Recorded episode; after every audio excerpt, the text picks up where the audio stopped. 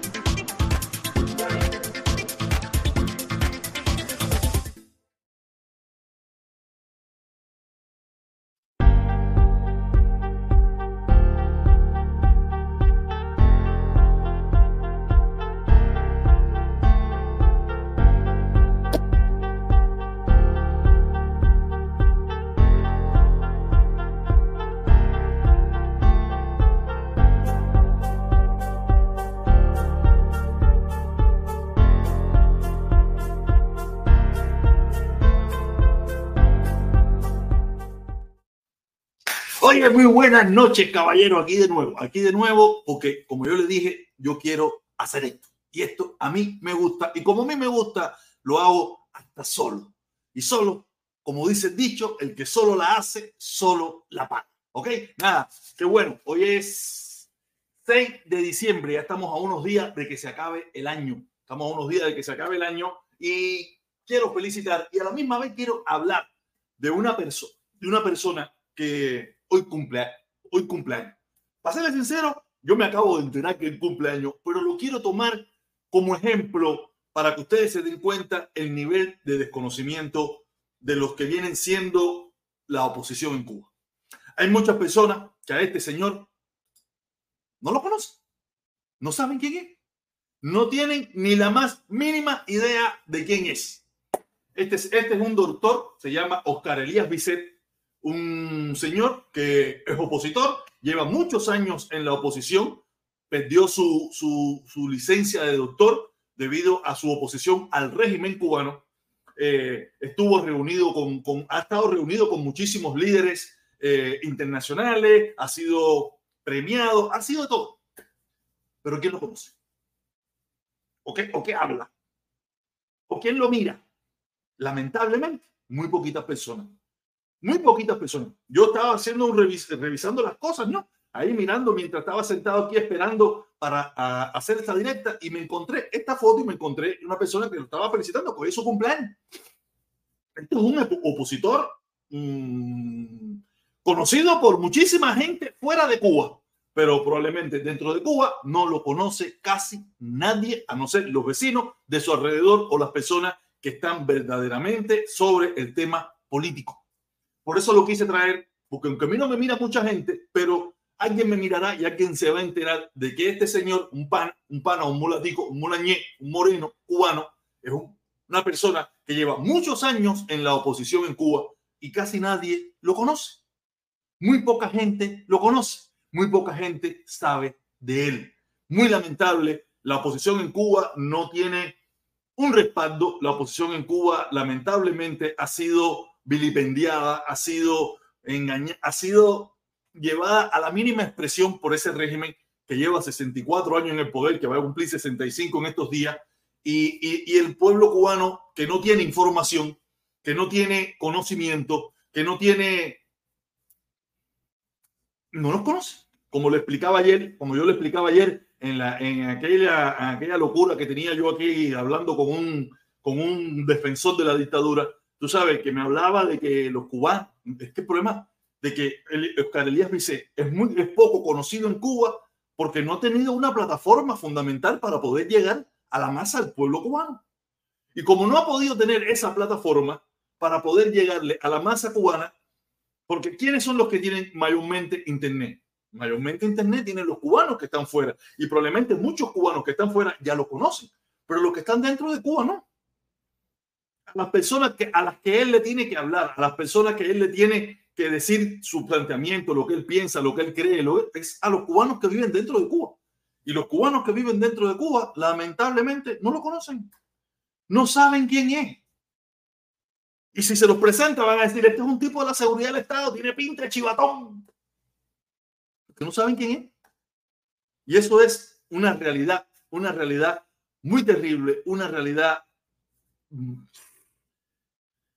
que el pueblo cubano no tiene un liderazgo, no porque no, no, no quieren. Hay gente, hay muchas personas dispuestas a asumir ese liderazgo. El problema es que no se le da esa promoción y los que estamos fuera, los que estamos fuera, que, conocemos de estos temas, la gran, los que más empuje tienen, los que más, los que más gente eh, em, eh, eh, atraen, no le interesan poner a un liderazgo es una realidad. No le interesa poner un liderazgo porque lamentablemente detrás de todo esto lo que hay es dinero.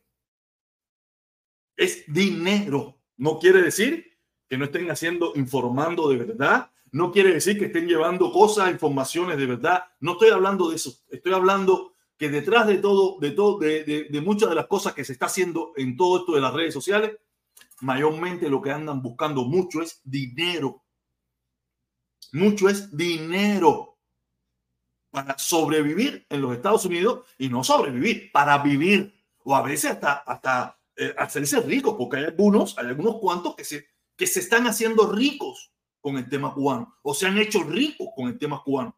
Personas que, que, hasta los otros días no tenían un centavo, personas que llegaron aquí con una mano adelante y otra atrás, personas y hoy en día tienen pequeñas fortunas o grandes fortunas a costilla de lo que viene siendo el tema cubano.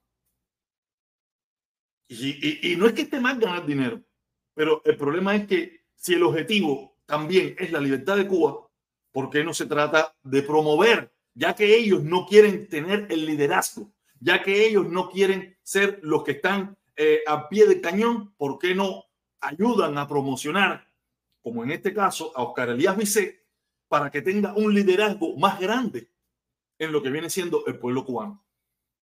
¿Por qué no se presenta más en sus plataformas? No, se cogen a, los más brutos. A los más brutos son los que utilizan y son los que usan porque saben que no hay posibilidad de que esas personas eh, tengan un, crecimiento. ¿Y sabemos quiénes son los más brutos? Yo, yo, no tengo ningún problema con mencionar los nombres y lamentablemente uno de ellos está preso ahora mismo, que es José Daniel Ferrer. José Daniel Ferrer ha demostrado que es un tipo de valor, un tipo que de verdad que tiene principios, pero es bruto. No se tú, el sol, tú no lo puedes tapar con un dedo. El sol, tú no lo puedes tapar con un dedo. José Daniel Ferrer es un tipo valiente, es un tipo que no tiene miedo, un tipo que ha demostrado su valor en contra de la dictadura, pero no es inteligente. No es un tipo que, que va a hacer crecer un movimiento, no es un tipo que va a hacer desarrollar nada, porque no tiene la capacidad. Es un tipo que tiene valor y punto. Tú le das una metralleta y él va para allá. Tú le dices y él va para allá. Pero no, no tiene la capacidad de crear un movimiento. Probablemente Oscar Elías Vicet, no sé si lo tenga, pero por lo menos me da a entender a mí que como no le han dado esa publicidad, esa, ese protagonismo, es porque saben que hay un, hombre con mayor capacidad.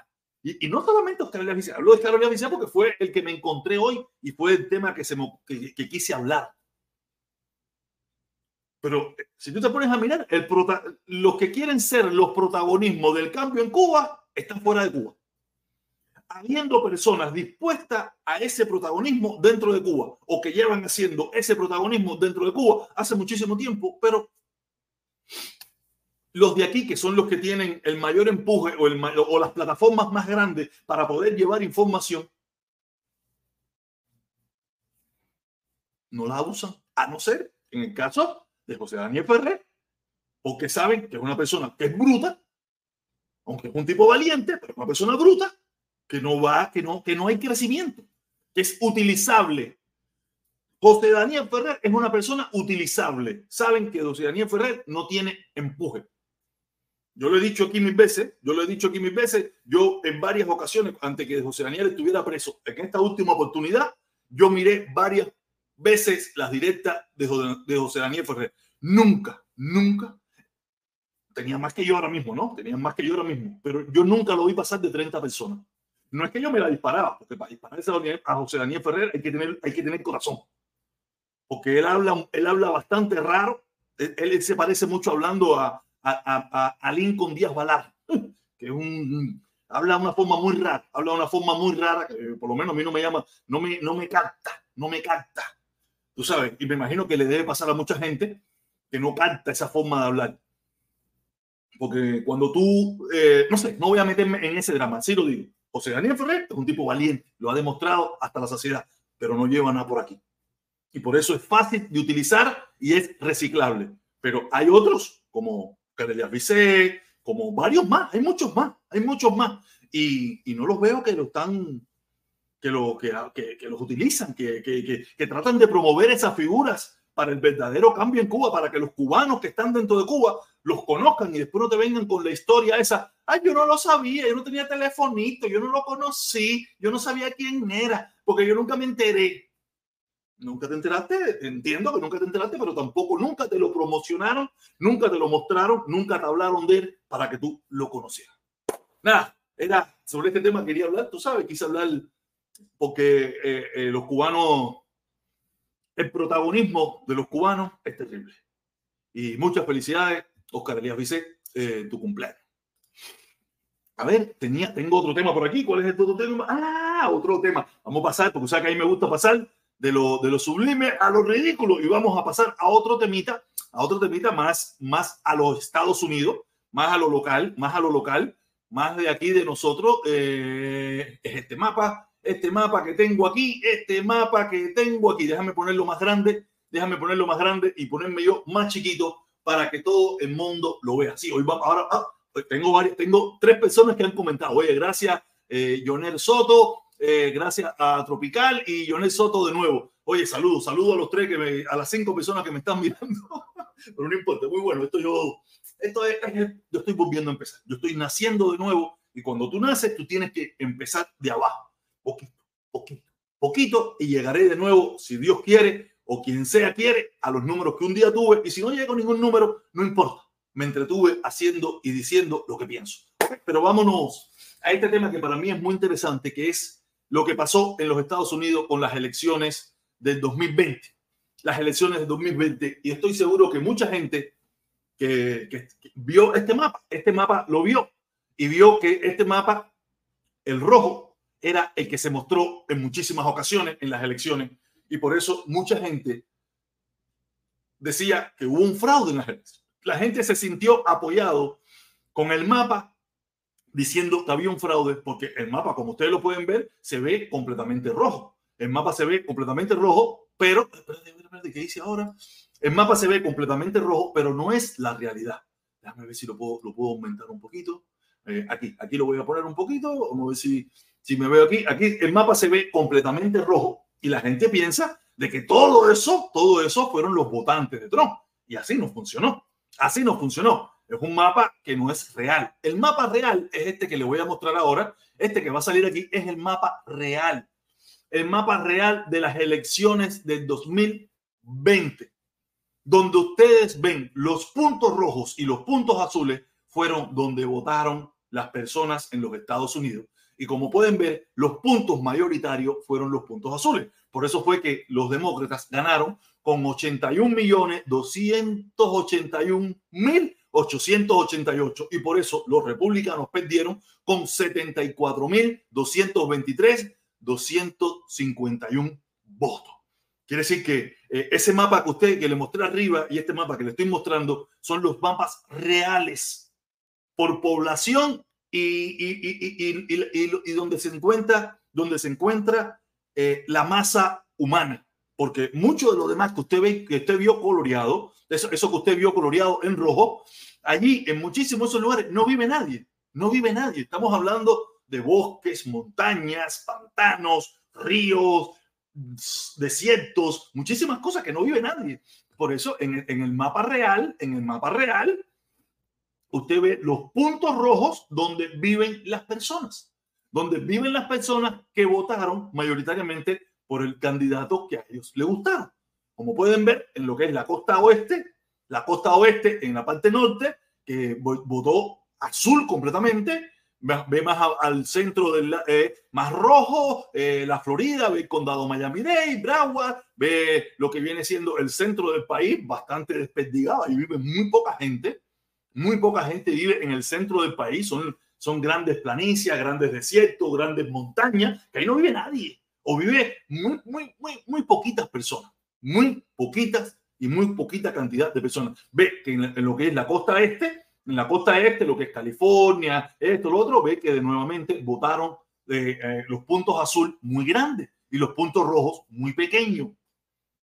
Porque ese es el verdadero mapa real. Un mapa que yo no sé por qué desde un primer momento no se le mostró al pueblo norteamericano para que el pueblo norteamericano se diera cuenta de que ese mapa todo rojo que se vio era falso. Era falso, no era real. Era un mapa muy falso que no, que no eh, iba con la realidad que estaba viviendo el pueblo norteamericano. Ok, nada, quería traer este temita porque también, también, porque hace días tengo estas imágenes y quería hacer un video, pero como he estado en, en varias cosas y he estado complicado, no he podido hacerlo, pero aquí se lo estoy mostrando. Entonces, vamos a quitarlo y vamos a pasar al tema fundamental, al tema fundamental que yo vengo hablando hace muchísimo rato. Y, y, de verdad es muy lamentable que los cubanos no se estén dando cuenta de que esa no es la solución. Vamos a escuchar este video que yo trabajé y manipulé para podérselo mostrar en la voz del gato de Cuba, en la voz del gato. Si la mi empieza a explotar, mira, cola mi pimi. Vamos, en la voz del gato de Cuba. Este es un video en la misma voz del gato de Cuba, donde él habla un tema que es muy popular hoy en día. Es popular dentro de los cubanos que viven en Cuba y de los cubanos que viven fuera de Cuba, que yo, yo, no, yo no los acabo de entender, de verdad. Y yo le voy a dar mi opinión. Después que lo veamos, le voy a dar mi opinión. Vamos a escuchar. Ya no eches la culpa al bloqueo. Mira, te para acá lo que te voy a decir si la mi empieza a explotar, mira, coge la mi pimi. Si tú cogiste y le quitaste la Habana Libre, y le quitaste eh, eh, en Forza, y le quitaste eh, no sé qué, a todo el mundo, quita, quítale las MIPIMI y mándala para la bodega, que hay niños que no han cogido la leche a esta altura. Digo yo, no sé, a lo mejor estoy equivocado. Si estoy equivocado, coño, perdónenme. Yo no quiero, ¿tú me entiendes? Eh, por culpa mía. Eh, la gente piensa en otra cosa, ¿tú me entiendes? Pero si, pero, pero, pero si cuando, cuando el animal le quitó todo a todo el mundo y dijo, ahora todo esto es por aquí. Las bodegas están explotadas y ahora mismo las bodegas no tienen nada. Bueno, mira a ver cómo ustedes funcionan con eso. Digo yo, caballero, ay mi madre. O, porque en la vida real, en el fondo no creen esto. Hay que escuchar, hay que escuchar, hay que escuchar bien claro lo que acaba de decir el gato de Cuba, porque esa es la gran confusión que tienen los cubanos y una gran confusión que pude haber tenido yo y una gran confusión que tiene muchísima gente. Y, son muy buenos. A mí me parece que ustedes lo que están es pagar misiles por la OEA. ¿Me entiendes? 8 onzas de misiles por persona, que eso es más alimenticio. Más alimenticio que cualquier cosa. Entonces, Yo creo que deberíamos volverlo a escuchar. Deberíamos volver a escuchar al, al gato de Cuba esto que ya no dice. eches la culpa al bloqueo, tigre. Mira, dite para acá lo que te voy a decir si la mi empieza a explotar, mira, coge la mi pimi. Ahí el gato de Cuba tiene muchísima razón. Muchísima razón. El problema de Cuba no es el embargo, no es el bloqueo. No es. No lo es. En ese aspecto, el gato de Cuba está clarito. Muy claro. El problema de Cuba no es, la, no es el embargo. El problema de Cuba es el sistema político, económico y que han impuesto, porque la palabra fundamental es impuesto, no es que el pueblo cubano no ha tenido la libertad de escoger si ese es el que quiere. No, no, el pueblo cubano lo han obligado a, a, a que este es el que hay y por este es el que tú tienes que vivir. No, no, no. Porque cuando a mí a veces me dicen, no, que el pueblo cubano, no, no, no. Pueblo cubano nunca le han dado dos opciones, ni tres opciones, ni cuatro opciones, ni dos opciones dentro de ella misma. No, no. Esta es la que hay. No hay más ninguna. quiere decir que cuando a mí me hablan de elecciones y me hablan de no sé qué, me hablan de no, no, no. Dime, dime, planteame varias opciones. ¿Cuáles son las opciones que han habido en Cuba para que el pueblo cubano escoja? No, el pueblo cubano escogió, el pueblo cubano escogió esa porque el pueblo cubano se fue la única que le han puesto, es la única que conoce y es la única que ha visto. Usted no me puede poner las elecciones en Cuba o, la, o, o, las votaciones que han habido en Cuba como ejemplo de la decisión del pueblo. No, no lo es. No lo es. Vamos a seguir escuchando al gato de Cuba. Si tú cogiste y le quitaste la Habana Libre y le quitaste eh, en Forza y le quitaste eh, no sé qué a todo el mundo, quita, quítale las MIPIMES y mándala para la bodega, que hay niños que no han cogido la leche a esta altura.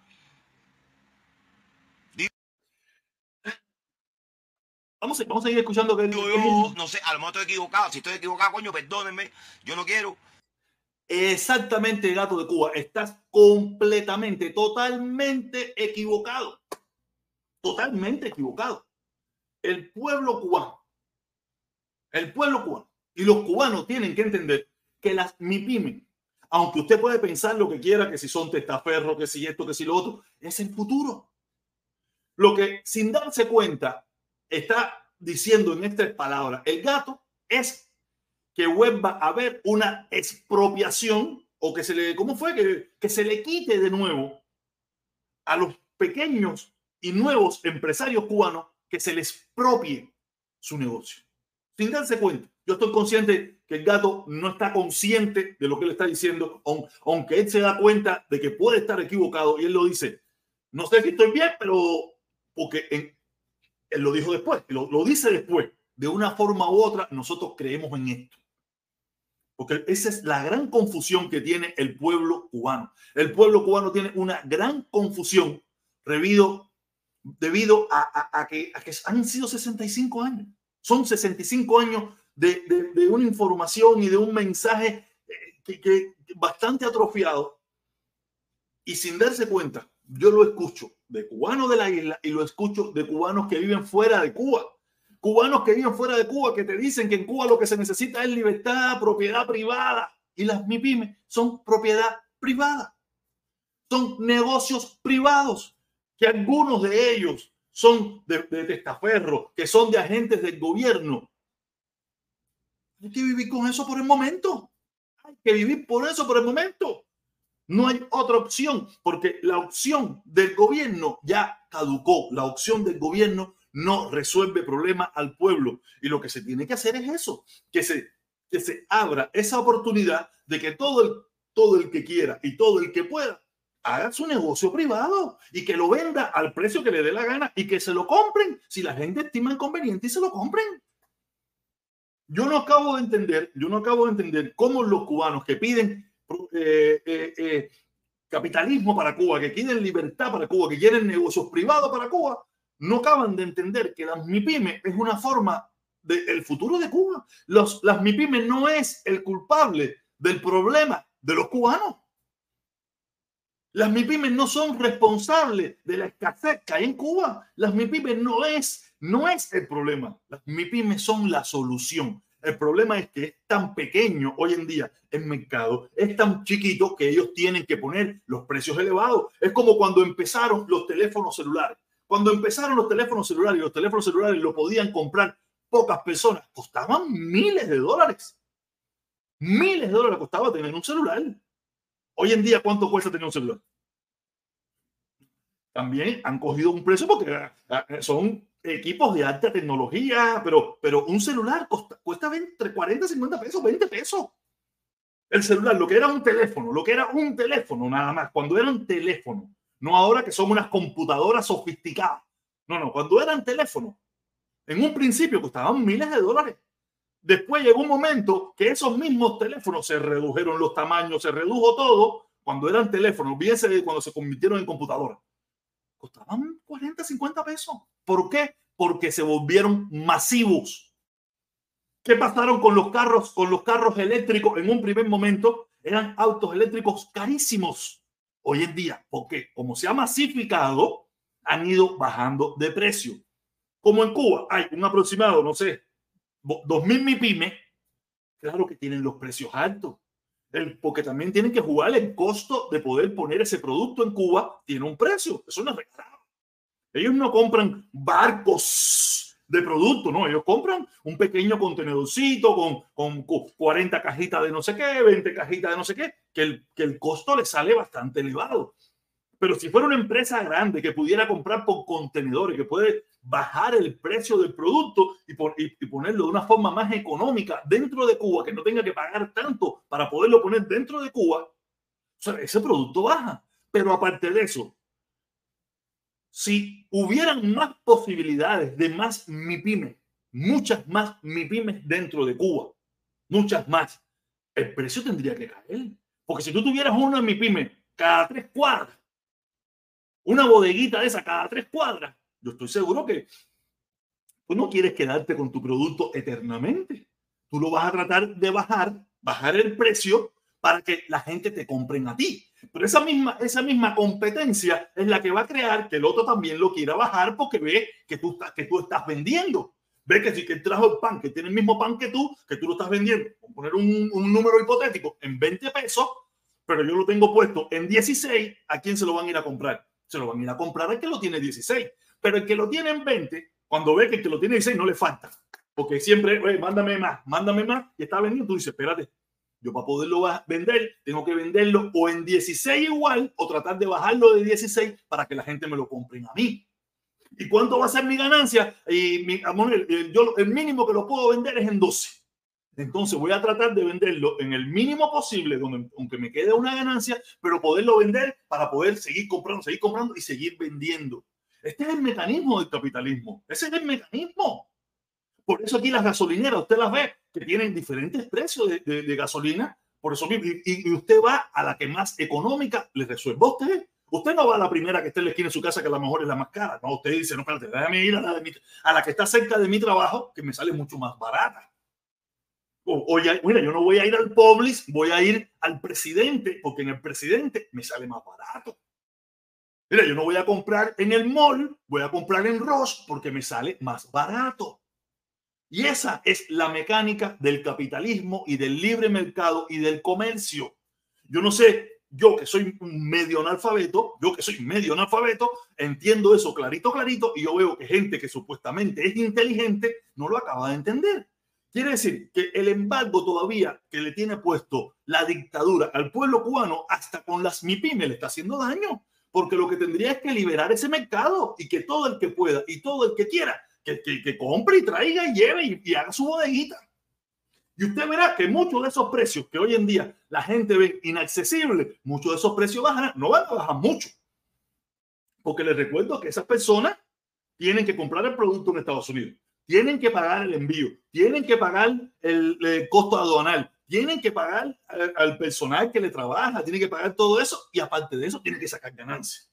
Quiere decir que nunca va a ser barato hasta que las cosas completamente no cambien en Cuba y, usted, y, y, todos esos probablemente costos excesivos que tiene poder poner ese producto en Cuba se bajen a la mínima expresión. O sea, mientras eso tenga un costo alto, el producto va a ser alto. Pero no es la MIPYME el responsable. El responsable de que las MIPYME tengan los precios altos es el mismo gobierno. El gobierno es el responsable. Digo gobierno para, para no estar en la dictadura. Todo el mundo sabe que eso es una dictadura y que yo le digo dictadura y siempre le he dicho dictadura.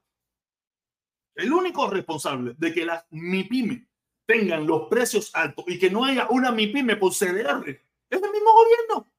Porque yo estoy seguro que mucha gente pudiera crear ese tipo de negocio. O esos mismos pequeños empresarios tienen capital para poder montar una, una, una, pequeña bodeguita cada tres cuadras.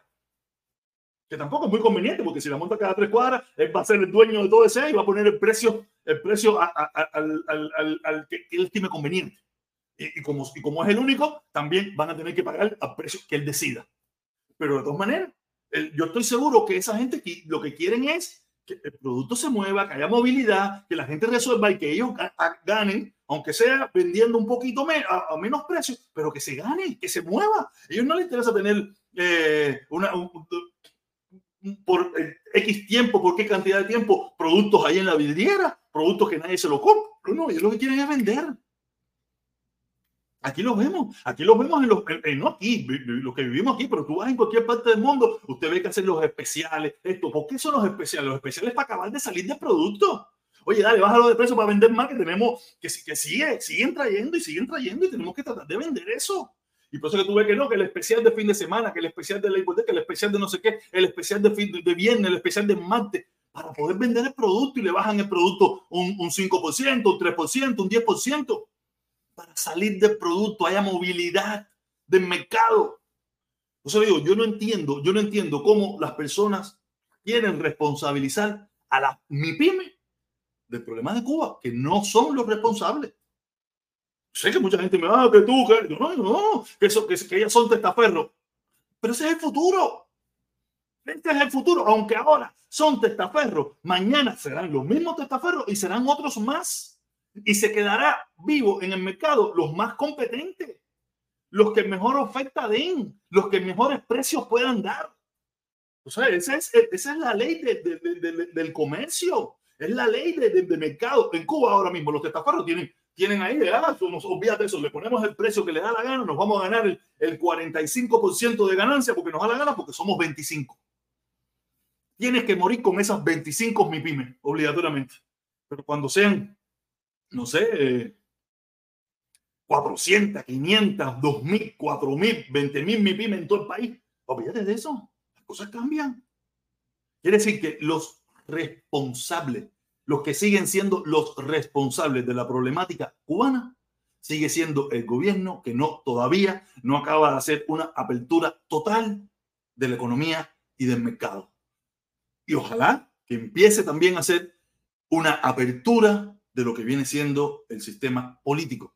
Porque todas estas, todas estas cosas que viene siendo del mercado, va a llegar un momento que va a parar. Porque la gente no va, la gente puede perder 40 mil, 50 mil dólares. Alguna gente, yo no puedo perder eso porque no lo tengo. Pero hay alguna gente que se puede dar el lujo de perder eso. Pero no se va a dar el lujo de, de tener en stand-by un millón, dos millones, tres millones, cuatro millones. No, ahí donde va a decir, mira, yo, yo estoy dispuesto a seguir invirtiendo pero tengo que tener garantías. Tengo que tener garantías. Y la garantía verbal que tú me estás dando, para mí no me funciona. Yo necesito garantías jurídicas, que es la que no tengo, donde yo me pueda defender en caso de que de, cualquier cosa, en cualquier cosa me pueda defender, que nadie me pueda robar lo mío, que nadie me pueda quitar lo mío, como sin darse cuenta, el hermano, el gato, estaba pidiendo con un gran desconocimiento, aunque él entiende que, hay algo que no está bien, pero yo se lo digo, las MIPIM, la, pequeña empresa privada que hoy que viene desarrollándose eh, por los últimos 30 años, es el futuro, es el futuro. No sé por qué ahora queremos joder el futuro. Y es donde das cuenta que los cubanos no sabemos nada, no saben nada, no tienen idea de lo que están hablando. Nada. Quería hacer esta pequeña directiva. Había varias personas aquí que, que, comentaron. Déjame, déjame leer este comentario. ¿Viste eso, protestón? Tremendo tema musicales del Micha y Lenier para los haters. Ya tiene más de un millón de vistas en total. Solo dos horas, tres días que ha llevado. No, no, no he visto, no he visto el tema ese, hermano. Yo no estoy muy atendido a esas cosas. Eh, Tropical dice saludo protestón, dice José, dice saludo protesta, lee mi primer mensaje que no lo has leído. No, estoy desarrollando mi tema, tú sabes, ahora estoy aquí leyendo, aquí tiene uno, dice, volvimos a esto, Dios mío, volvimos a esto, Dios mío, sí, volvimos, estamos aquí de nuevo, estamos aquí, dice Luis, Luis Emilio, ¿por qué lo hiciste, Yarelis? Yareli, Yareli, Yareli tiene una pila de gente loco. La de Cuba dice, hacer ¿qué le pasó a este canal? ¿Qué le pasó? Nada. Nada, no pasó nada. Estamos aquí volviéndolo a hacer crecer de nuevo. Dice, la gente fueron, fueron bajando. Así mismo, mucha gente se fue, pero no importa. Algún día regresarán. Y si no regresa, no importa. Yo sigo estando aquí. Eh, hacer ya nadie está para esta muela, ni la de Miami, ni la de Cuba. Eh, no lo creo, no lo creo. La gente sí está, la gente sí está. No está para la mía, no está para la muela mía, pero la gente sí está.